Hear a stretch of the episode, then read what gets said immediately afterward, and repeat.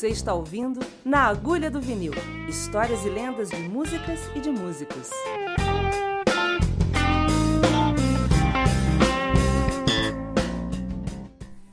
Ah, ouviram? Churulu dizendo na agulha do vinil, engatez, com sotaque bengal. Boa noite a todos.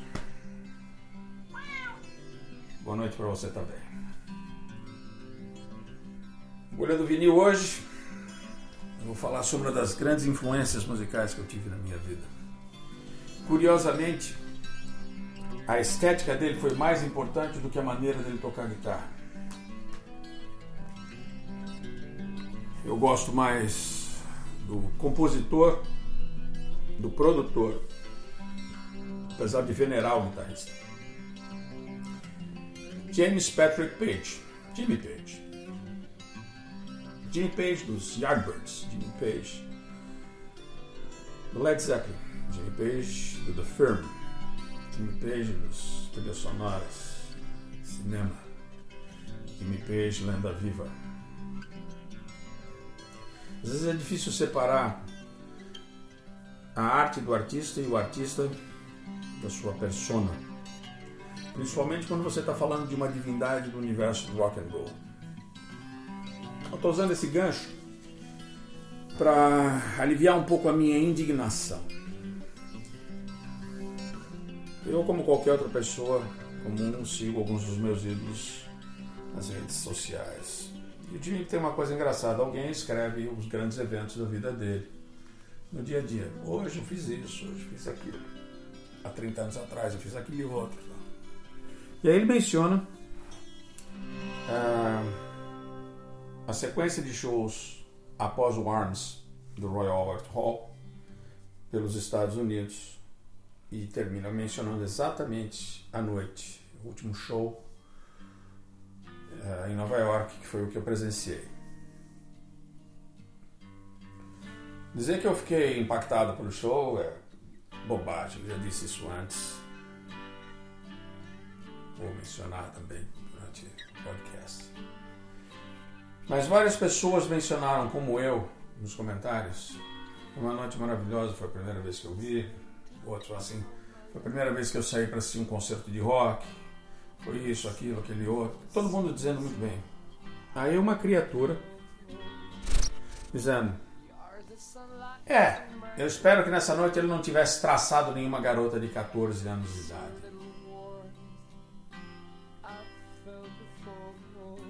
Cidadão tem uma história na, na música contemporânea inventou a guitarra, inventou a maneira de produzir, compôs a mais importante canção da história do rock and roll, segundo todo mundo. E essa criatura tem que vir num comentário de uma página de pessoas que gostam dele para falar da vida sexual do cara. Não estou aqui para falar da vida sexual do Jimmy Page, estou para falar que uma pessoa precisa estar num grau de frustração tão grande mas tão grande. Aquele tipo de cara que deve ter chegado em casa e encontrado a mulher dando para o pai dele. Sabe? Porque a frustração é muito grande. Pessoas ainda carregam nas costas sentimentos ah, hediondos e opiniões que ninguém quer saber. E se extravasam nas redes sociais. O que seria uma maneira, e é uma maneira super agradável da gente manter contato com aquilo que foi importante com a gente, com amigos que a gente teve lá de trás e que a distância nos afasta. Saber um pouco mais da música que nos interessa, saber um pouco mais da história, daquilo que a gente, infelizmente, por estar do outro lado do mundo naquela época, não pôde presenciar. A gente paga o preço de ouvir opinião de gente que não deveria ter direito à opinião. Mas aí eu estou sendo muito xiita então a recomendação é: se alguma coisa é dita não te agrada, deleta. Não precisa dirigir, digerir. Vomita fora do seu sistema, deleta. Não entra nesse universo de ressentimento, de mágoa. Não compra essa vibração. Todas as vibrações são uma estação de rádio.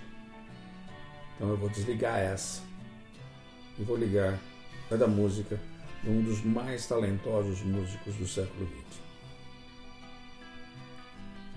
Como eu já mencionei antes, quando eu vi o Led Zeppelin pela primeira vez, foi na casa de um amigo meu que, para me convencer da grandeza deles, primo dele adorava, ele colocou o Led Zeppelin 3 na vitrola e começou Immigrant Song quando eu vi a voz do Robert Plant falou assim, quem é essa mina? Eu, não, sou o cantor do Led Zeppelin, não gostei, pode tirar. Cara, mas é demais, espera. Não, quero ouvir, não vou, estou interessado. Dentro da minha cabeça, cresceu ouvindo Agnaldo Raiol e achava Agnaldo Raiol um baita cantor, qualquer voz que não fosse de tenor, barítono, não me interessava. E passei mais uns dois anos ignorando Led Zeppelin. Um, até alguém me mostrou o Led Zeppelin 1 e eu entender. Música que eu gostei foi Communication Breakdown. E aí os outros blues do disco, Can Pretty Baby, mais tal. Eu enxerguei nele um guitarrista interessante ser seguido. Outra praia do Clapton. Mas eu já disse, eu não gostava do Hendrix no começo. Então, meu universo era outro. O universo era outra praia. Aos poucos eu fui absorvendo a música do Led Zeppelin. E nunca a porta de entrada foi a guitarra. A música tinha uma estética. E quando eu passei a, a entender aquela estética, entender a gente não entende com a cabeça, né? Você não vai ficar fazendo análise harmônica, rítmica e melódica do Led Zeppelin. Uma hora a música bate no coração e fica. Né? E eu me lembro que, não muito tempo depois, eu comecei a comprar os vinis horrorosos da Continental, que dava para fazer leque de madame. Né? Tão mole que era. Umas capas horrorosas, tudo em branco e preto. Eu comprei o 1, 2, o 3. Eu tinha conseguido uma cópia do Songs Remain. Não. Houses of the Holy, que a foto central era branco e preto. E eu gostei muito do House of the Holy no todo. Não escolhi nenhuma música mais que a outra, mas eu gostei do disco num todo. Por causa do House of the Holy, eu voltei e fui comprando os outros. Até o dia que eu vi Sense Have Been Avenue e eu perdi o caminho na roça. Né? Aí a voz do Robert Plant deixou de me incomodar e passou a ser uma bênção sagrada. Ouvir ele com aquele timbre era uma coisa única. Era provavelmente meu cantor de rock favorito. Eu separo rock de rock progressivo porque dentro do meu virginianismo, né, eu sou virginiano de 29 de agosto, com ascendente em virgem, então eu sou chato pra cacete. E, de uma certa maneira, na adolescência, quando você está aprendendo a ouvir essas coisas, você separa tudo por departamento. Né? Led Zeppelin era rock, Alice Cooper era rock, Slade era rock, mas Alice Cooper e Slade eram populares Led Zeppelin era de um outro era refinado, como era o Jeff Beck Group, como era o Humble Pie. Tinha um, um refinamento que eu não sabia entender, mas eu, eu percebia. Para mim aquilo era refinamento. Black Sabbath não tinha, Grand Funk não tinha. Era legal, mas eu não comprava o disco. Ouvia com os outros, achava legal o que eu achava, mas os outros eu precisava absorver, eu precisava entender. Aquilo precisava fazer parte da minha vida.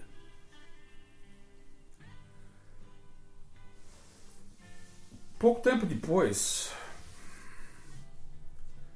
eh, eu consegui arrumar esses discos importados. Provavelmente foi o primeiro pedaço do fígado que eu vendi para comprar.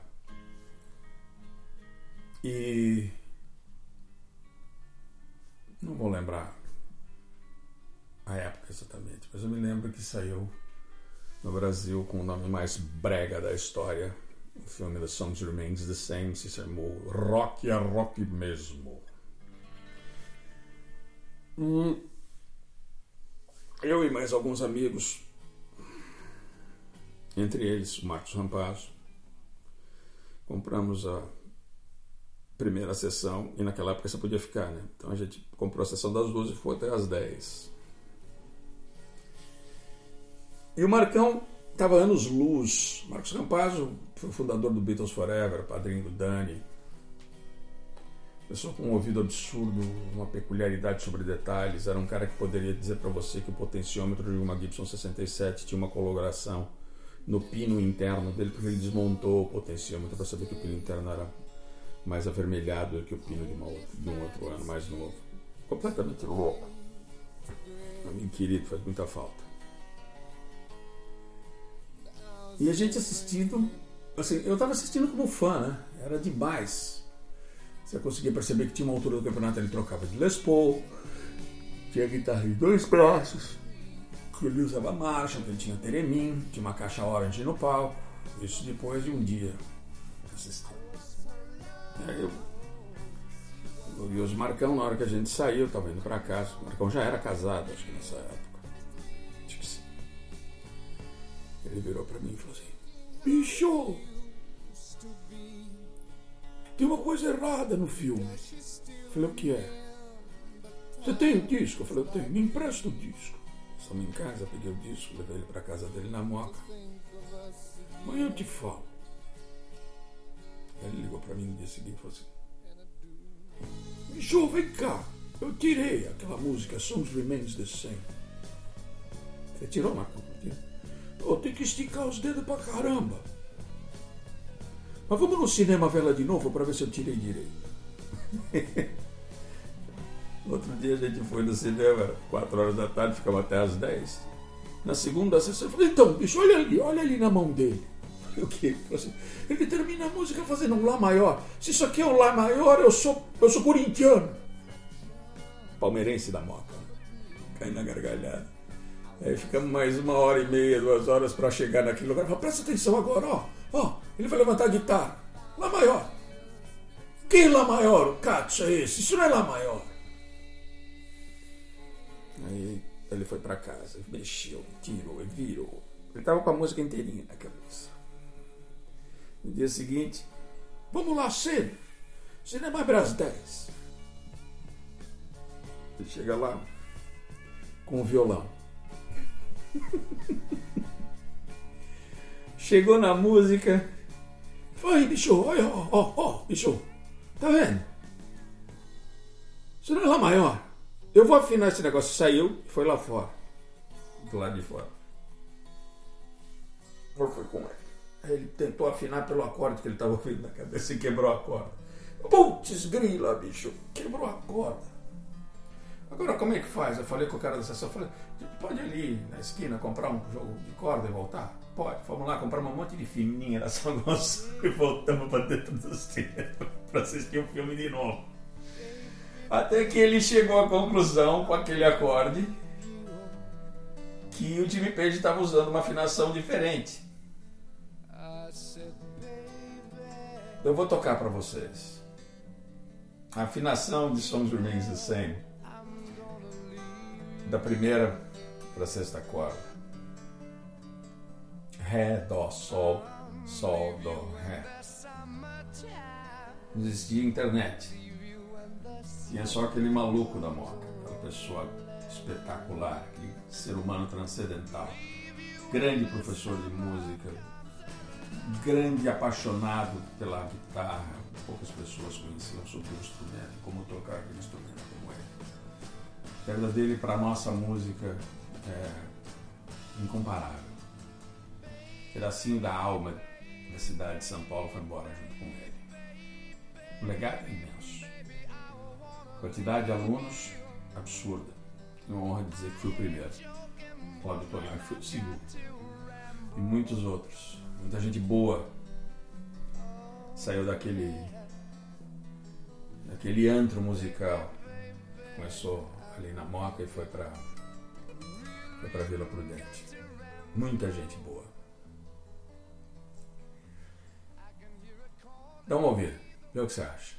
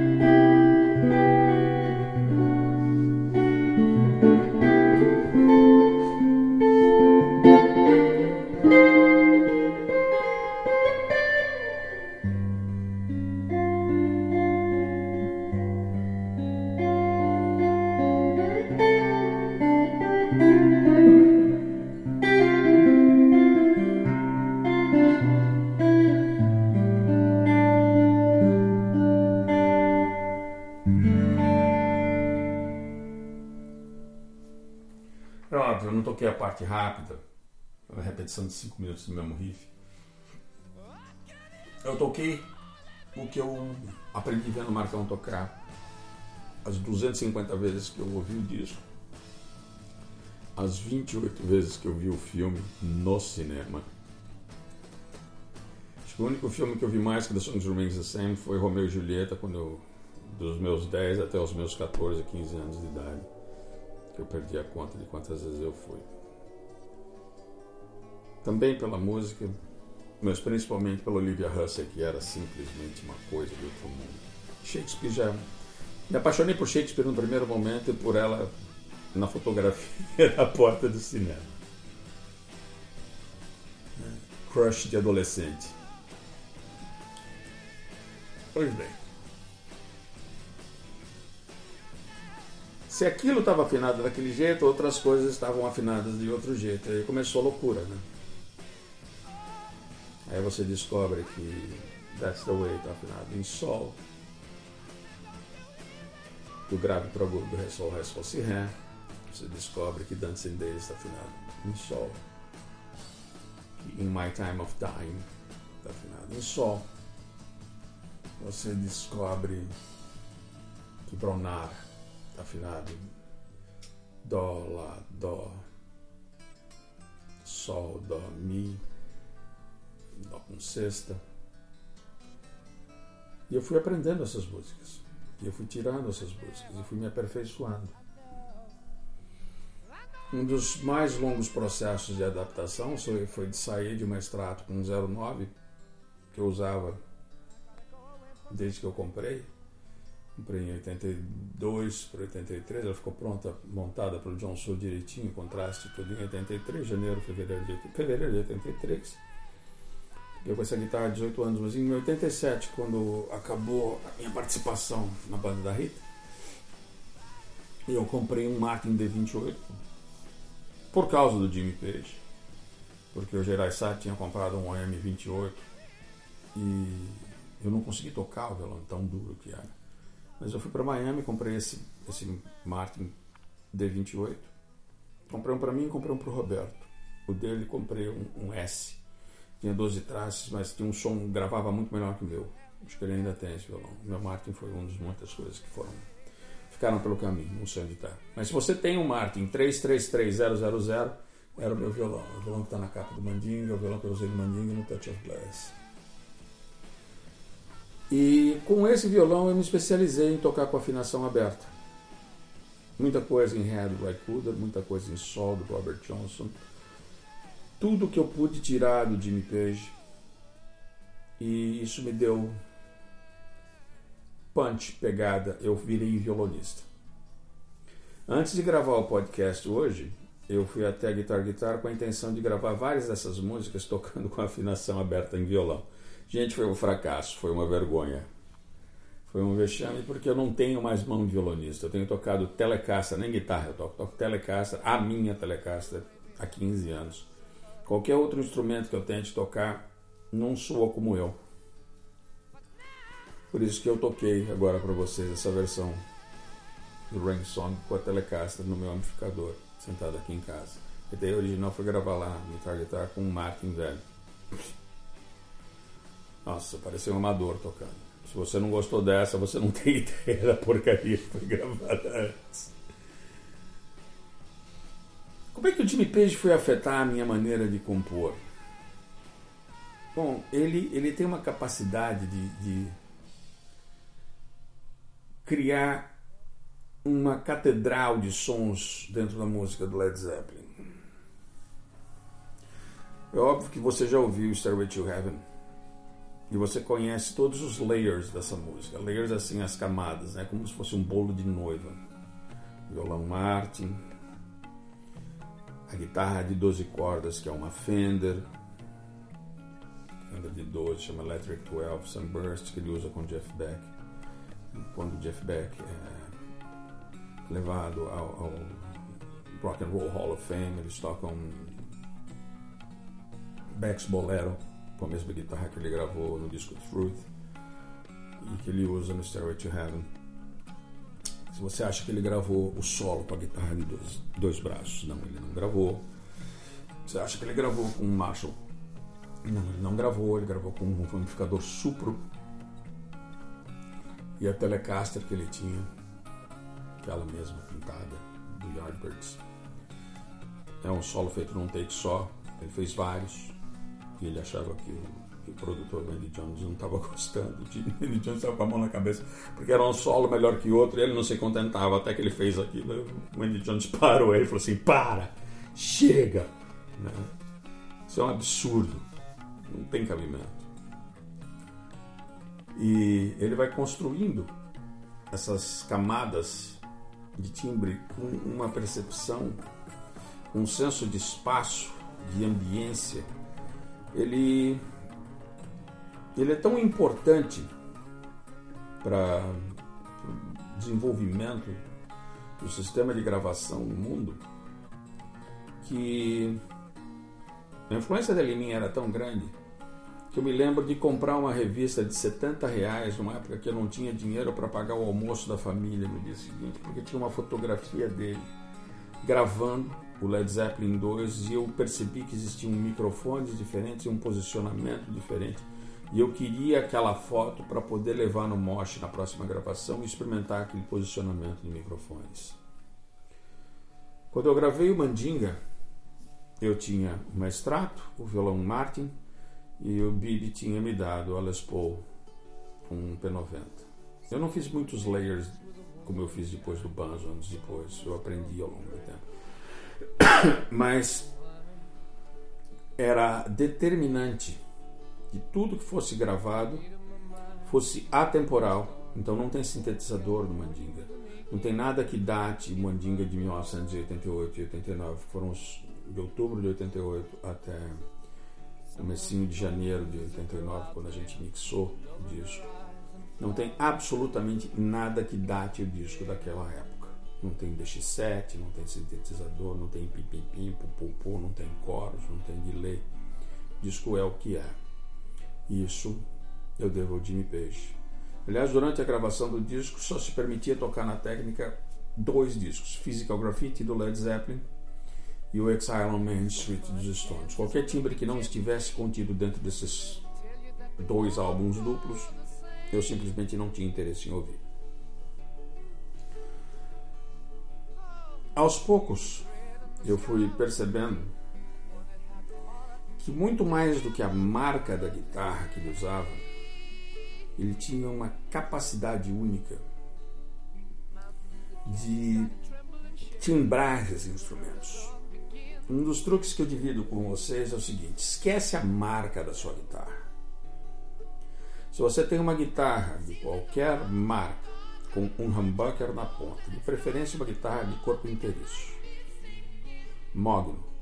Isso implica que pode ser uma Epiphone, pode ser uma Gibson Les Paul, pode ser uma 335, uma SG, pode ser uma Roland com captador humbucker na ponta, pode ser uma guitarra de luthier com esse captador humbucker na ponta. Se você plugar ela num amplificador de, de peso, vamos usar um Marshall qualquer que você pode alugar em qualquer lugar. Você puser e aquele som rachado, você costuma, não sempre está no 10, tá? E Marshall nem sempre se põe agudo ou grave. Põe volume e deixa ele falar sozinho. Vai cortando as coisas. Coloca do 5, põe, tudo no 3. E vai vendo o que, que falta, mas não o que está tocando na sala. Vai ver o que o microfone está lendo. Então você põe essa guitarra no 7, captador de agudo, e toca a sua ideia.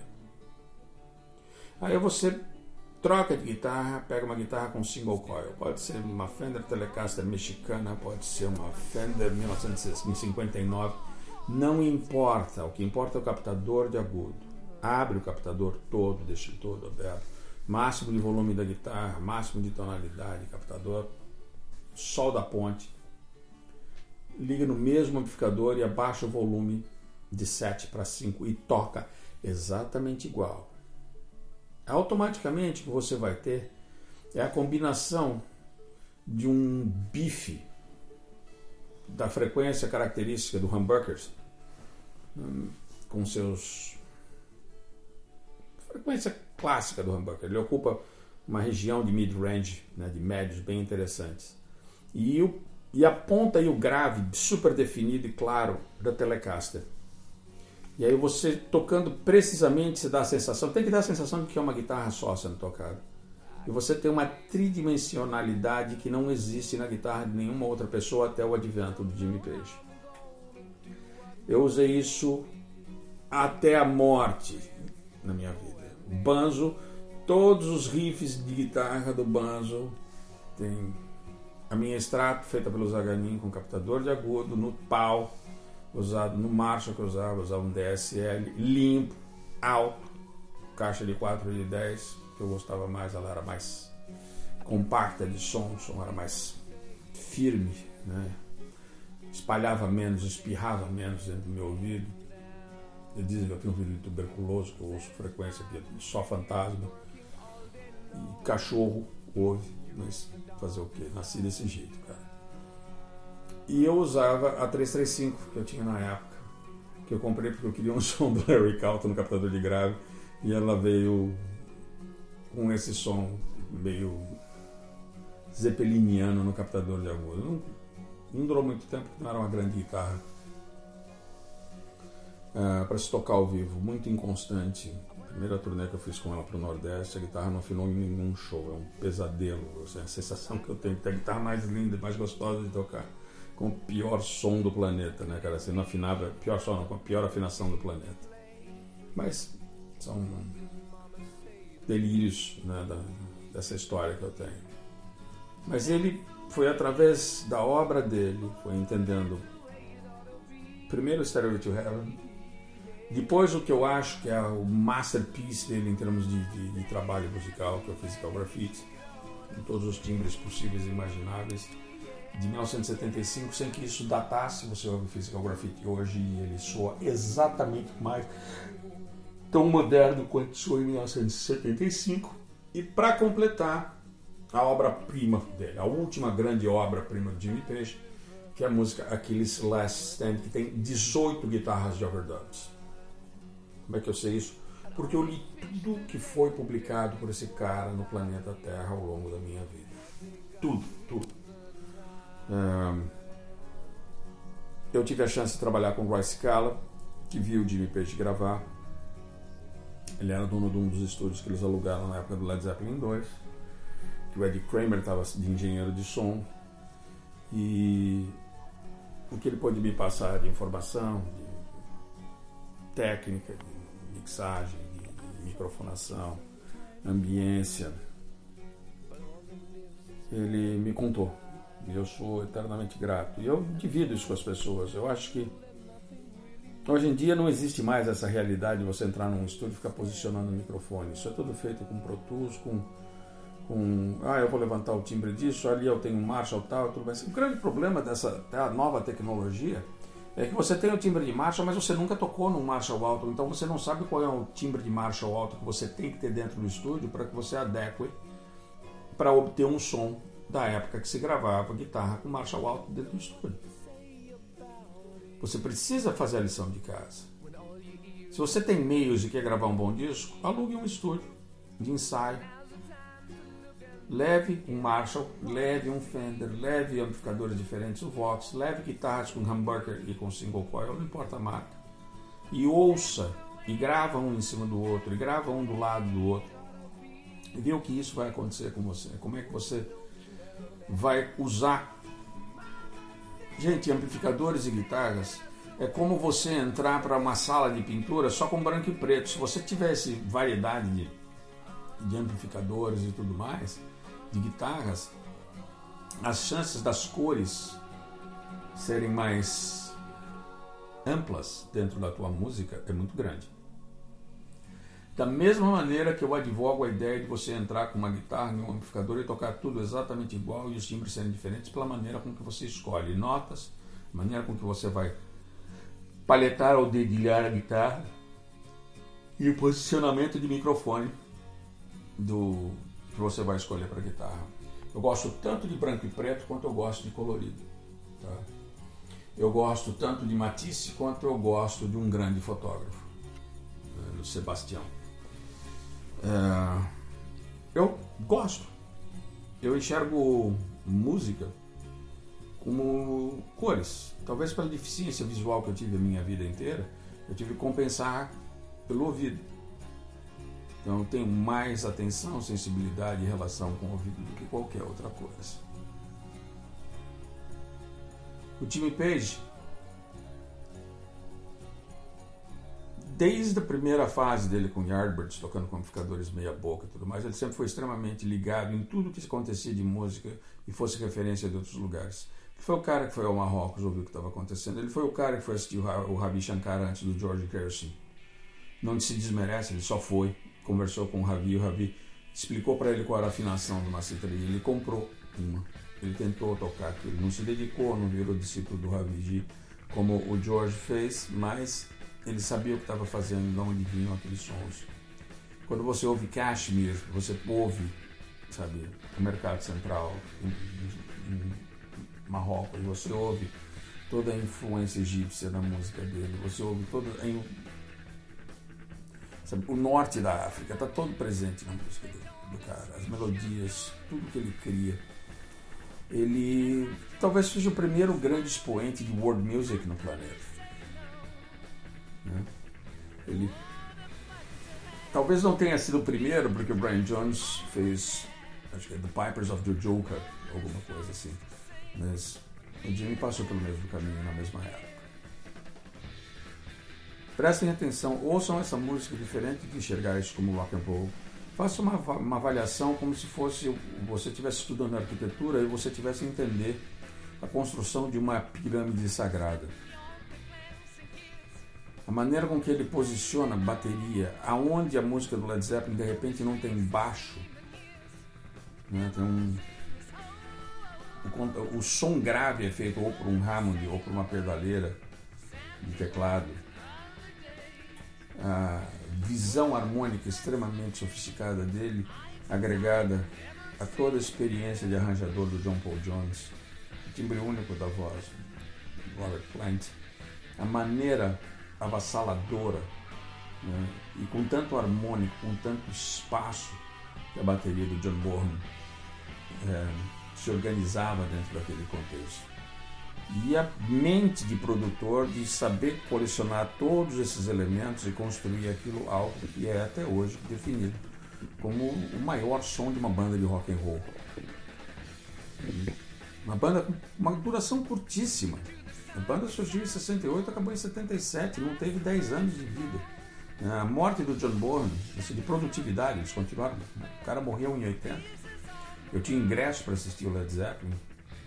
E morreu, foi um troço super triste. Foi tão desagradável quanto foi a morte do John Lennon. Coisas que marcam a gente pra caramba. Acho extremamente digno que a banda tivesse parado. Não era uma peça que podia ser substituída. Não era um baterista. Era um quarto de uma criatura de quatro cabeças e oito pernas e oito braços. Né? Era uma entidade. E ele era a visão estética dessa, dessa entidade.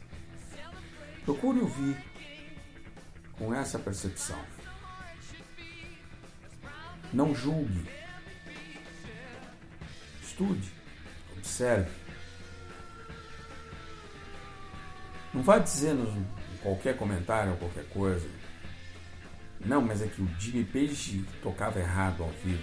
Tava louco, tava trilili, tava curtindo a vida dele, tinha vinte e poucos anos de idade. As consequências acabaram sendo as consequências que fizeram a banda acabar da forma que acabou. Todo abuso tem uma consequência, tem um preço. Nós não estamos julgando isso, estamos julgando a obra. Então analise a obra. Analise a obra do Led Zeppelin como a obra de qualquer coisa que te agrada, sem julgar a conduta moral das pessoas. Eu ouvi de um grande mestre que o maior sofrimento de uma criatura é quando ela atinge o momento de assumir a responsabilidade perante os seus erros. E ao contrário do que se vende em todas as religiões do mundo, que é o momento em que você vai ser julgado por Deus, você não é julgado por Deus.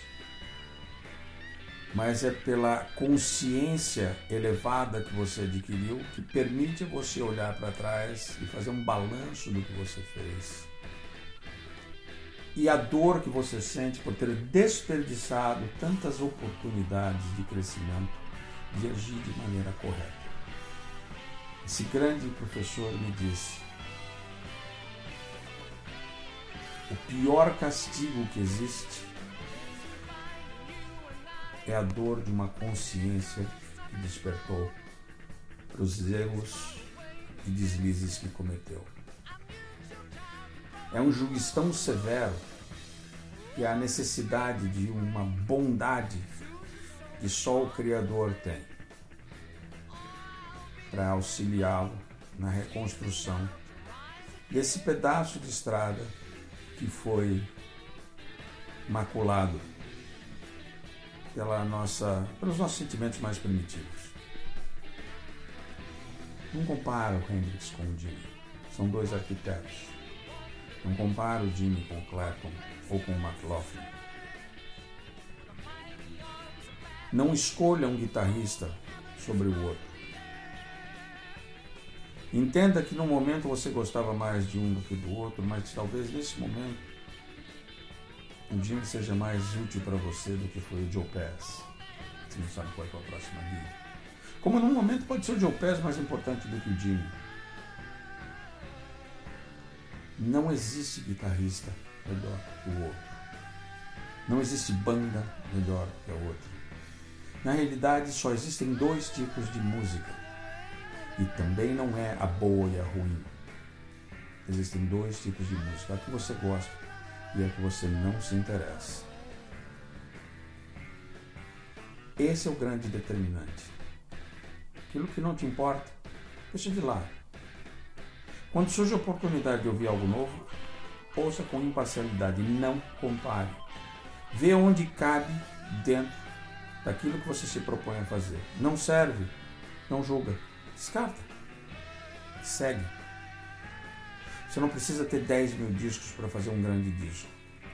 Você pode fazer com uma referência de 4 ou 5. Chegou um momento da vida da gente com a facilidade de estocagem de tudo que existe, de fotografias, pinturas, discos, uh, shows ao vivo à disposição dentro do universo cibernético, que você não precisa ser colecionador. Você não precisa de 50 guitarras, 200 pedais, 300 amplificadores. Você não precisa de 10 mil discos. Se você amealhou isso e tem, ótimo, guarda, mas compartilha. Mostre para os outros, divida. Não seja egoísta. Porque existe uma coisa que você tem que entender. Se você mostrar o disco para o Zé e o Zé tocar aquilo que você está ouvindo de uma maneira que você não enxergou, o Zé não é melhor que você, o Zé é só diferente. O que existe dentro de você é único. Com a informação que você tem, você vai trazer um aspecto novo para isso que a gente vive hoje. Para um universo em reformulação, um universo extremamente em processo de transformação. Agregue, seja positivo, não seja rancoroso, não seja rancoroso principalmente com você. Toda frustração, toda porta que se fecha, e a vida te apontando que o caminho está para o outro lado. Pare de bater na porta. Abre o olho, dá as costas para aquilo e vai lá para frente. Provavelmente tem um caminho mais curto e mais sadio para você do outro lado. Jimmy Page foi algo que eu recusei num primeiro momento, se transformou num dos mais importantes aspectos da maneira com que eu crio música hoje em dia. E eu sou eternamente grato a quem se esforçou de me mostrar e a música que ele criou com os parceiros que ele criou. Vê-lo ao vivo em 1983 me deu uma sensação de grandeza na alma, me deu a oportunidade de ver que o amor que se faz algo, que é o amor que ele tinha pela música que ele criou com Led Zeppelin, foi recompensado quando 34 mil pessoas dentro do Madison Square Garden bateram palma de pé durante cinco minutos ao ele ser avistado no palco. Ele não foi apresentado, ele estava conversando com o Rode. As luzes acenderam sobre ele, ele foi até o microfone e falou assim: Gente, é muito bom estar de volta. E ele não conseguiu sair para ser apresentado. Ele ficou no palco, a banda entrou e eles começaram a tocar. Isso é o que ele leva daqui. A reciprocidade de toda uma população planetária pela música espetacular que ele criou. Eu desejo que você seja o próximo. Fiquem bem.